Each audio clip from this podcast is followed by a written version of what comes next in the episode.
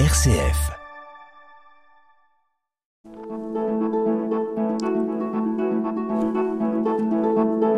Itinéraire. RCF.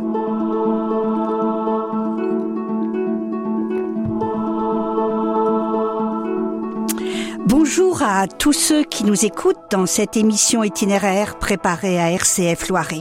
J'accueille aujourd'hui Alain Asler d'Orléans. Bonjour Alain. Bonjour à tous. Et même si je vous connais bien Alain, je vais employer le vouvoiement car il est de tradition de vous voyer à l'antenne par, je crois, souci d'élégance. Donc, tout d'abord, merci d'avoir dit oui à l'interview. Même retraité, vous êtes très occupé, et puis ce n'est pas si facile d'exposer ainsi sa vie, son ressenti devant un micro. Bref, de parler de soi sans ostentation, mais aussi en vérité. Je vous remercie donc d'être venu pour le bonheur des auditeurs, car cela fait du bien d'entendre du positif, de rencontrer un homme heureux, non sans épreuve, car il y en a eu aussi, comme dans toute vie, mais de découvrir le parcours d'un autodidacte qui, sans bagage scolaire, a fait carrière, puis à la retraite, tout naturellement, a voulu se mettre au service des autres, au service d'associations, en s'investissant dans le bénévolat. Je doute que 25 minutes ne suffisent, mais nous allons euh, certainement nous sentir frustrés. Mais au nom des auditeurs, merci Alain de nous apporter le temps d'une émission un souffle d'optimisme. On en a bien besoin, et c'est cela l'objectif de l'émission itinéraire. Nous relier les uns aux autres dans le partage des vies. Alors Alain, vous êtes marié, vous avez trois garçons, deux petites filles, un petit-fils, quatre nièces, mais commençons par le début. Vous êtes né au Maroc, je crois, en 1944. C'est exact. D'abord, euh, bonjour à tous. Je suis né euh, à Casablanca et il y a un point d'histoire qu'il faut rappeler. Je suis né au moment de l'opération Torche, qui était une opération, disons, très, très spéciale, au moment de Stalingrad, en 1942, euh, au moment où euh, les Alliés, donc les Américains et les Anglais, veulent, euh, disons, affaiblir l'Allemagne et veulent affaiblir les, forces de Rommel en Algérie et, au Maroc. Et c'est là, c'est à ce moment-là que les Alliés, bon bar de Casablanca. Et mon père est, marin. C'est un musicien marin. Il fait partie de la musique de la flotte. Déjà un point, euh, disons, très, très particulier. il est bloqué au Maroc parce que la flotte euh, française qui dépend de, Pétain euh, est bombardée par les Américains. Et c'est là qu'avec un de ses amis aussi marins, il rencontre deux jeunes femmes, deux jeunes pieds noirs qu'ils vont très rapidement épouser. Et c'est de cette union-là que, que je nais deux ans plus tard, en 1944. Voilà, donc euh, c'est une une période qui est très heureuse et qui qui marque vraiment ma personnalité parce que je nais au Maroc, n'oublions pas qu'à cette époque-là, nous vivons dans un environnement très varié, très multiculturel.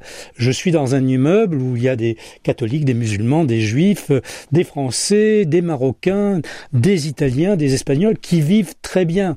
On s'amuse très bien et c'est peut-être la première fois où j'apprends un petit peu la tolérance, la connaissance des, des autres, des autres, euh, des autres religions et des autres euh, euh, nationalité. Voilà, je, je, vis bien, bien que ma mère soit euh, une une personne, disons, déprimée. J'ai une tante qui est un soleil, et, et je tiens de sa personnalité. Elle m'a appris le positivisme, elle m'a appris à vivre au soleil. Nous allons à la pêche, nous allons à la plage, et c'est un environnement qui est tout à fait euh, heureux. Mon père, à ce moment-là, est musicien, donc à Casablanca. Et avec l'indépendance, en 1956, il passe le concours qu'il réussit. Moi, plus modestement, je réussis mon entrée en sixième et nous partons à Strasbourg. Et là, donc, euh, à Strasbourg, changement de cadre, changement d'ambiance, les choses sont plus moins lumineuse, ma mère est de plus en plus fatiguée, mais heureusement, là aussi je rebondis, je rencontre mes copains, ceux des HLM, puisque nous vivons dans, un milieu tout à fait modeste, euh, ceux des HLM, euh, avec certains qui sont des blousons noirs, et mais nous fréquentons aussi, je fréquente aussi les gens des beaux quartiers qui sont pas loin, et toutes ces personnes-là, encore une fois, m'enrichissent. J'apprends énormément de, de choses, euh, voilà, et je, je, je rencontre à ce moment-là aussi, dans cet apprentissage, je rencontre la famille paternelle. Et là aussi, multiculturelle, multireligion. Il y a ceux qui sont partis, qui se sont engagés dans l'armée française, mais il y a les fameux malgré nous. Voilà, les malgré nous. Voilà, qui ont mhm. été euh, enrôlés dans, dans l'armée allemande. En même temps, il y a les protestants et les catholiques. Il y a énormément de débats euh, à la maison et ça m'apprend un petit peu aussi l'ouverture et la tolérance. Vous voyez que chaque point est important, disons, dans la constitution de ma personnalité. Mais oui, parce que vous auriez pu sombrer justement peut-être dans, dans, un manque de racines, alors que au contraire vous en profitez pour vivre une, comme une résilience, une fait, le fait à chaque fois de rebondir. C'est ça, je, je, je, rebondis grâce encore une fois à mon entourage. C'est pas dans mon milieu familial, à part la musique qui m'a été, euh, disons, apportée par mon père, mais d'une manière très technique, c'est beaucoup plus par les amis. À cette époque-là, je, comme je le dis, je suis culturellement nu. Je suis complètement dépouillé, j'apprends, je suis ouvert et je trouve tous mes amis, toutes les relations que j'ai, je les trouve formidables. C'est une époque de grand positivisme. Itinéraire sur RCF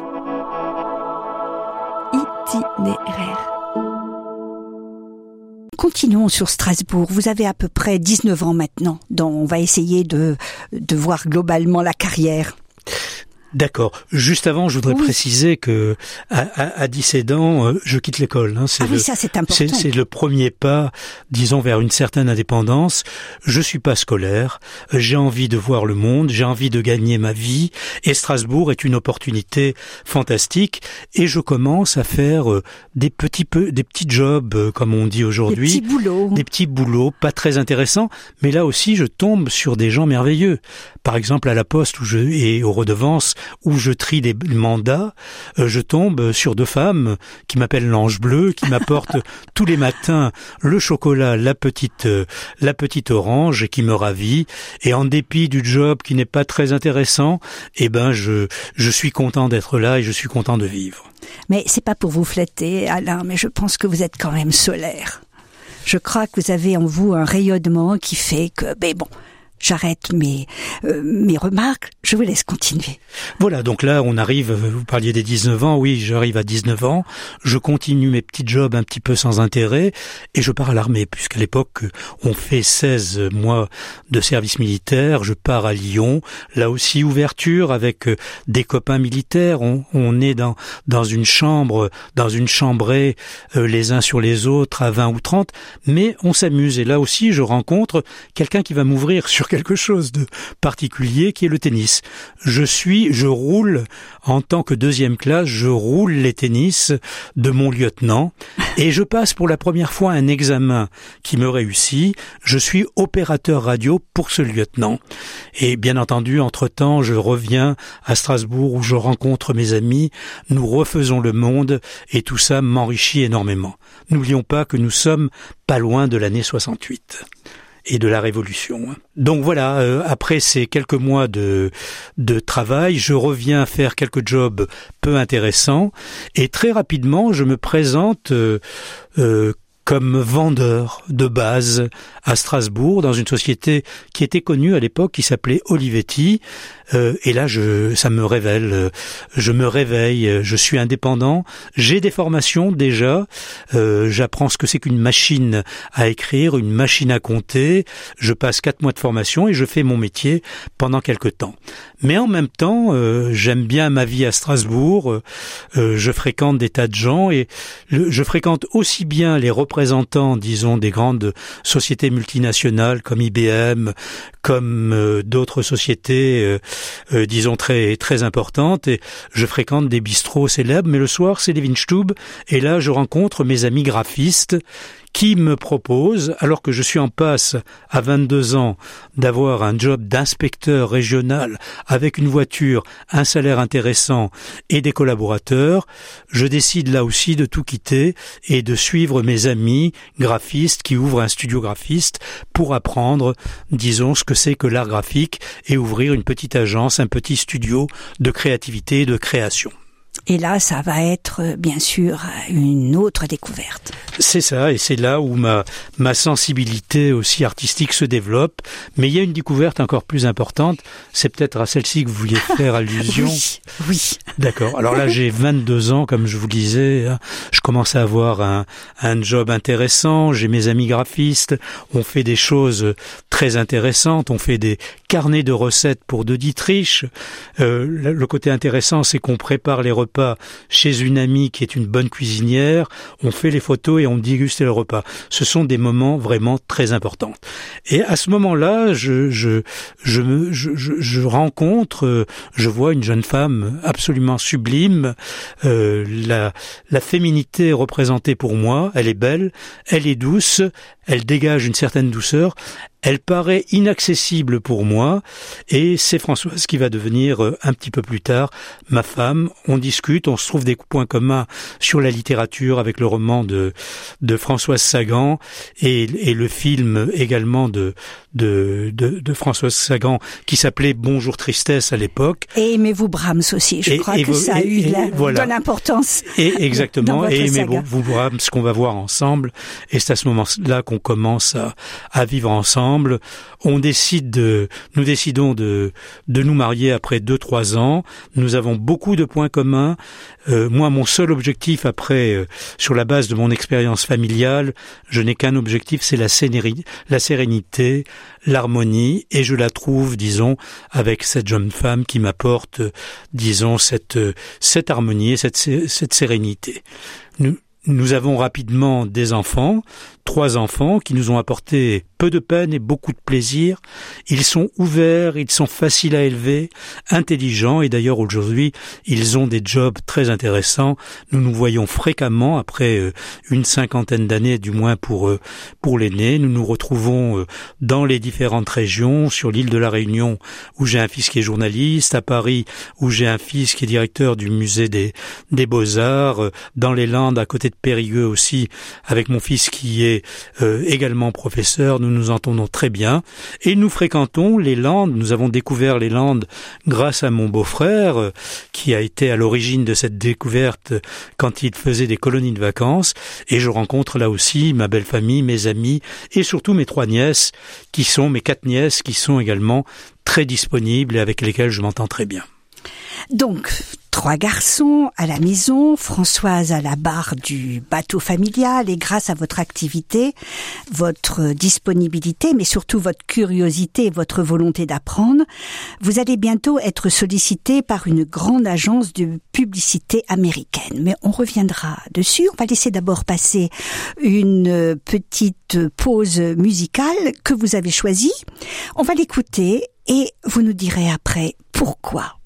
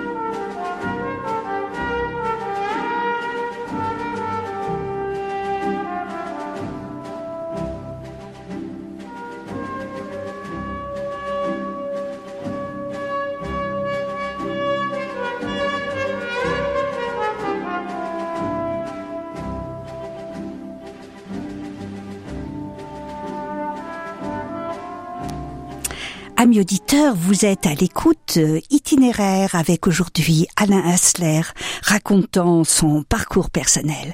Et une question alors, pourquoi ce boléro de Ravel? Pourquoi ce choix Alain? Alors, ce boléro de Ravel a bercé mon enfance. N'oubliez pas ce que je vous ai dit au départ. Mon père était musicien, trombone solo. Alors, le boléro de Ravel, c'est 18 instruments, mais j'ai dans la tête les répétitions et le spectacle de mon père jouant ce, ce morceau, étant très inquiet. Alors, je lui dédie ce morceau, mais je le dédie également aux, aux vivants, à mes enfants, à ma femme, à tout mon environnement, parce que c'est un morceau qui est plein de vie, qui est bien rythmé, et j'aime ça. Merci Alain. Et nous étions aussi euh, arrivés au moment où vous alliez euh, découvrir cette publicité, cette euh, grande agence de publicité américaine, et vous retrouvez, vous, l'autodidacte, dans la cour des grands. Oui, je me retrouve dans la cour des grands, c'est-à-dire avec euh, des noms qui sont aujourd'hui célèbres. Hein. On parle de Roussé-Guélac-Ezac, c'était l'un de mes patrons euh, à cette époque-là, et je me retrouve surtout avec des HEC, moi qui suis autodidacte. Donc je souffre énormément pour faire une petite page d'analyse, et les agences américaines, les clients américains, comme Procter ou Colgate-Palmolive, sont très exigeants. Mais j'ai la chance, là aussi, de tomber sur un patron, prof au CELSA, qui me considère comme un étudiant et qui m'apprend à analyser et qui m'apprend, disons, à tirer des conclusions, des diagnostics. Il m'a beaucoup aidé. Donc je passe du temps, j'apprends, je suis curieux, ça me développe et ça me plaît parce que le travail d'agence et le marketing me plaît énormément. Ça veut dire que ce n'est pas le diplôme qui est si nécessaire. C'est surtout en fait l'intérêt que l'on a pour euh, le choix de, de, son métier. Euh, est-ce que euh, les Américains recrutent autrement finalement ah, écoutez, je trouve. Alors moi, je suis. Je parlais de cette agence américaine. J'ai passé du temps euh, dans le groupe Mars, euh, sur lequel on va revenir tout à l'heure. Mais en préambule, je trouve que la culture américaine est beaucoup plus ouverte. En France, on a la culture du diplôme. Moi, je n'ai pas de diplôme. Je me suis présenté en ayant 15 ans d'expérience dans des sociétés françaises où on me disait mais monsieur, euh, vous n'êtes même pas bachelier, alors que les, les agences américaines ou les sociétés anglo-saxonnes celles que j'ai eues m'ont euh, recruté. J'ai eu la chance d'être recruté sur la base de mon de mon expérience et de mes qualités, disons personnelles, ce qui est très difficile à faire en France. Mes qualités personnelles et bien entendu et humaines. Bien sûr. Et alors donc, euh, on va passer rapidement sur cette euh, cette, euh, ce parcours dans chez Canigou Ronron hein, pour euh, ensuite évoquer votre euh, décision de d'être à votre compte. Absolument. Alors avant, je voudrais évoquer quand même quelque chose qui, qui a été une partie de de, de mon évolution, c'est mon mes jobs et mes fonctions à l'international. J'ai été nommé à un moment après être directeur du marketing France, qui était déjà un bon poste, membre du comité de direction, je suis nommé dans des pays dont on parle beaucoup aujourd'hui, l'Europe de l'Est. Et là encore, je fais un travail de pionnier. Mais je m'y attache. J'ai une petite équipe. Euh, nous, nous défrichons ces marchés. 14 marchés. Donc, euh, la Russie, la Pologne, les pays baltes, etc. Je ne vais pas vous faire le détail. Et des pays riches en termes de culture. Et je pense que là aussi, les Français ont à apprendre en allant euh, faire un tour, en ayant des jobs à, à l'étranger. J'ai beaucoup appris et je suis sorti en enrichi euh, à la fois, disons, professionnellement, mais culturellement, parce que ces pays, ce sont les pays de la danse, ce sont les pays de de la de l'opéra, ce sont les pays de la littérature, et j'ai beaucoup appris, je me suis beaucoup enrichi, disons, à cette période-là. J'ai en même temps, euh, comme je vous le disais tout à l'heure, je trouvais toutes les personnes que je fréquentais très belles, très bien, etc. C'est là que j'ai commencé, euh, disons, après 40 ans, à développer mon esprit critique à l'égard un petit peu des, des Français où, je trouvais, disons, qu'il y avait beaucoup de préjugés, beaucoup de préjugés culturels, hein, en fait. Certes. Et euh, ensuite, parce que je regarde l'heure. Euh, nous sommes quand même un petit peu pressés par le temps et je voudrais que vous ayez le temps aussi d'évoquer le temps de la retraite, c'est-à-dire tout ce que vous faites dans ces associations qui sont importantes, dans le bénévolat. Donc, vous avez euh, pris un autre chemin, c'est-à-dire vous mettre à votre compte. Exactement. Donc, euh, à 56, 57 ans, j'ai un peu de temps, je me quitte très ami euh, avec les gens du groupe Mars, particulièrement les anglo-saxons qui voulaient me garder encore un petit peu, et j'en avais marre des réunions aéroports, mhm. parce que sept ans de, de vie de ce type-là, physiquement c'est un petit peu dur, et je décide de créer ma, ma propre société. Et je me pose la question, mais qu'est-ce que je vais apprendre à des sociétés françaises, donc des, des grands noms de, euh, disons, de la, de l'économie française, et j'ai la chance d'être consultant pour HEC, euh, pas pour les, pas être prof pour les étudiants, mais être consultant pour la formation des managers. Et la même chose pour le ML Lyon. Et là, je m'aperçois que là encore, culture française, on est très bon pour l'écrit, on est moins bon à l'oral, on est moins bon à l'anglais. Je pensais que c'était le problème de ma génération, mais je voyais les jeunes managers qui avaient quand même encore des difficultés à parler l'anglais.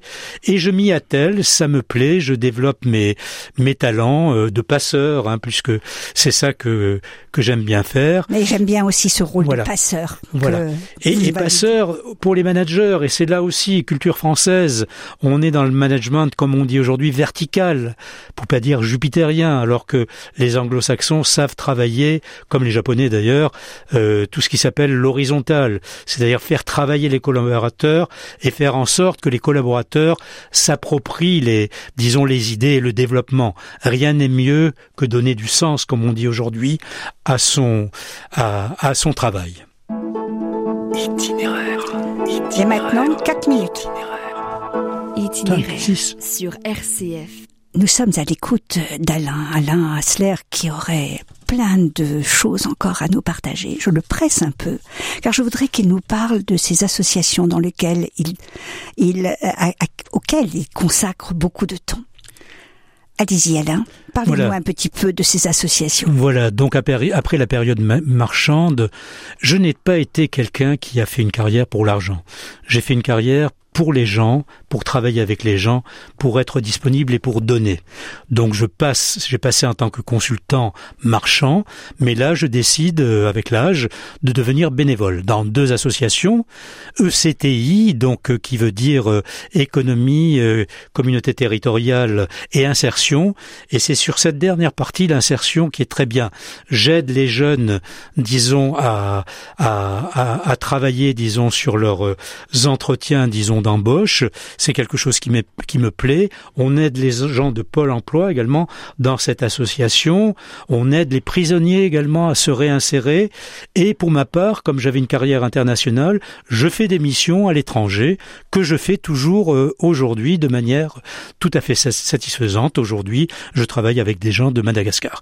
Et c'est ce rôle de passeur qui me plaît, de donner bénévolement qui me plaît, avec des gens, des amis, euh, des membres avec lesquels nous, nous travaillons en toute cordialité, nous passons des très bons moments et nous sommes efficaces pour aider les gens dans le besoin. Et je travaille aussi, la dernière association dont je voudrais parler, c'est le Lions Club pour lequel j'ai des fonctions de coordinateur régional où nous organisons des opérations, encore une fois, dans une ambiance tout à fait sympathique, dans une, dans une ambiance tout à fait sympathique, des opérations pour aider les autres, à la fois, euh, disons, pour euh, les bébés du cœur, par exemple, je vais citer cet exemple-là, où nous faisons des réunions, nous collectons de l'argent dans une bonne ambiance, dans une bonne humeur, pour redonner aux mères nécessiteuses, et, nous travaillons pour le handicap, pour les handicapés, nous faisons des salons des vins pour donner à des gens et à des enfants pour une association qui s'appelle Enfants Cancer Santé. Ça me plaît beaucoup, et j'aimerais que, chers auditeurs, que si vous avez la cinquantaine, n'hésitez pas à nous rejoindre dans ces associations, vous y trouverez votre compte, trouverez votre bonheur en donnant et en servant les autres. Merci Alain. Je regarde l'heure, il nous reste une minute, à peine. Alors, ça va être déjà le mot de la fin. C'est très frustrant. Hein. le mot de la fin, et qu'aimeriez-vous dire peut-être, particulièrement à des jeunes, non pas ceux qui suivent la voie royale des prépas par exemple, mais des autres, ceux qui peinent un peu, ceux qui hésitent, ceux qui n'ont pas su vraiment trouver leur chemin? Alors je leur dirais euh, simplement d'abord, soyez disponibles, ne pensez pas à rester auprès de vos parents ou vos amis. Partez à l'étranger, euh, tentez, soyez créatifs, essayez de faire des choses. Euh, vous réussirez, quel que soit votre niveau. Osez, osez, osez. Ça sera le mot de la fin. Merci beaucoup. Merci Alain d'être venu euh, dans cette émission itinéraire. Merci Léo à la technique de nous avoir accompagnés et merci auditeurs de nous avoir écoutés.